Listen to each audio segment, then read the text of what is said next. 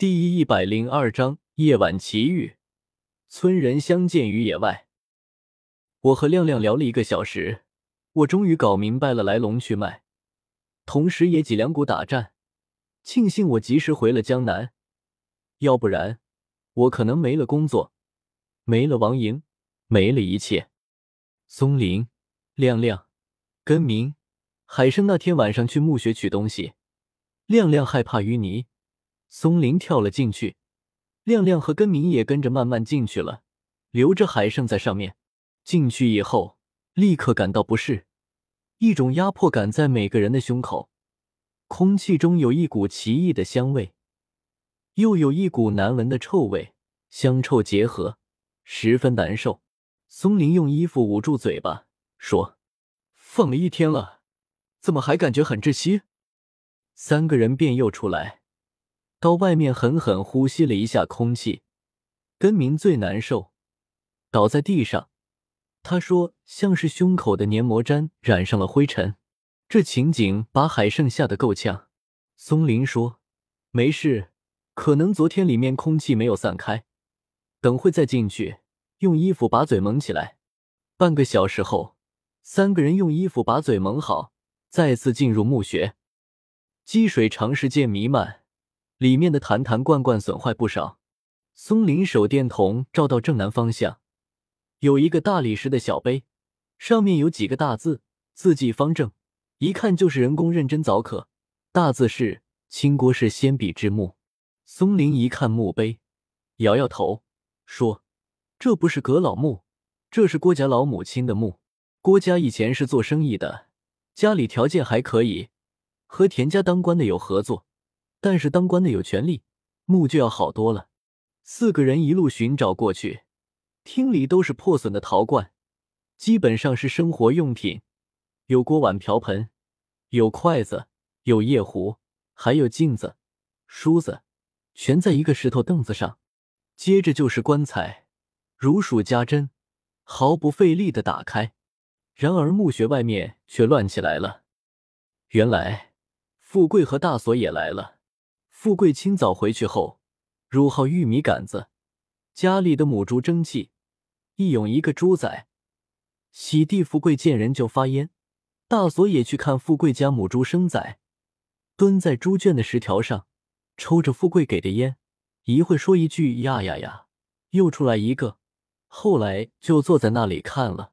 富贵忙活了半个上午，这生的都是钱呢，一个猪仔可以卖一两百。母猪躺着，一动也不动。富贵怕猪冷，还生了一堆火。富贵手上搞了些猪粪，抽烟的时候，两个手指轻轻夹着烟，也许闲的，也许高兴，便把早上去拿玉米杆子碰到的盗洞和大锁聊了一会。当局者迷，旁观者清。大锁听了，觉得不对。盗墓者一般不会善后，所以才能看到开篇我说的。到处裸露的盗洞，玉米杆子遮盖起来，这或许有点说头，便想去看看。闲着也是闲着，捡漏也是好的。我在这里忍不住赞美大锁叔一番，他心里的眼多一些。富贵就不行，如果不是玉梅出了意外，我估计都要喊大锁老丈人了。在大锁的鼓励和怂恿下，富贵也答应一起去看看，即使不是盗墓，白天也不好。那就晚上去吧。那天晚上，富贵和大锁到了我家地头，远远的看到地中间有一小簇或明或暗的火光。富贵害怕了，对大锁说：“大锁，我们还是回去吧。”大锁说：“回去？来都来了，过去看看吧。”虽然这么说，可是两人谁也不迈步，都目不转睛盯着那一簇火。过了一会。火灭了，二人又等了一会，火没有再次燃起，这才慢慢往那里挪动，一挪一停，百把米的距离，走了半个小时，快到跟前，突然一道闪电一般的灯光朝着他俩射过来，眼睛都无法睁开。富贵吓得大叫：“呀呀呀！”以为遇到了鬼。大锁推搡他一下，说：“叫什么呀？没出息！”这时候灯光灭了，富贵说：“怎么回事？”大锁说：“有人。”但是灯光晃了眼睛，又灭了，一下子二人什么都看不见。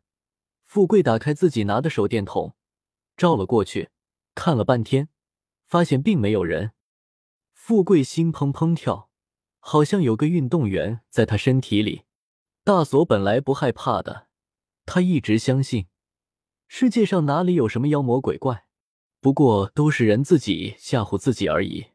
以前村上五爷说看到过狸猫精的时候，大锁是不信的。他相信眼见为实，有时候连眼见都不为实，因为还有眼花和糊涂的时候，还有神志不清的时候，还有把梦里当作现实的时候。但是刚才明明看到了灯光，一眨眼又不见人，这着实有些奇怪。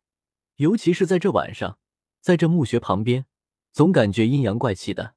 二人心里大鼓。都不说话，相互看了一眼，慢慢朝着盗洞口走过去。洞口旁边，他们有很多脚印，还有一些烟头。大锁的心才算放了下来，和他想象的一致，肯定是一个人。至于这个人去了哪里，一瞬间他也不知道。富贵则不同，浑身筛糠，像一台打麦机。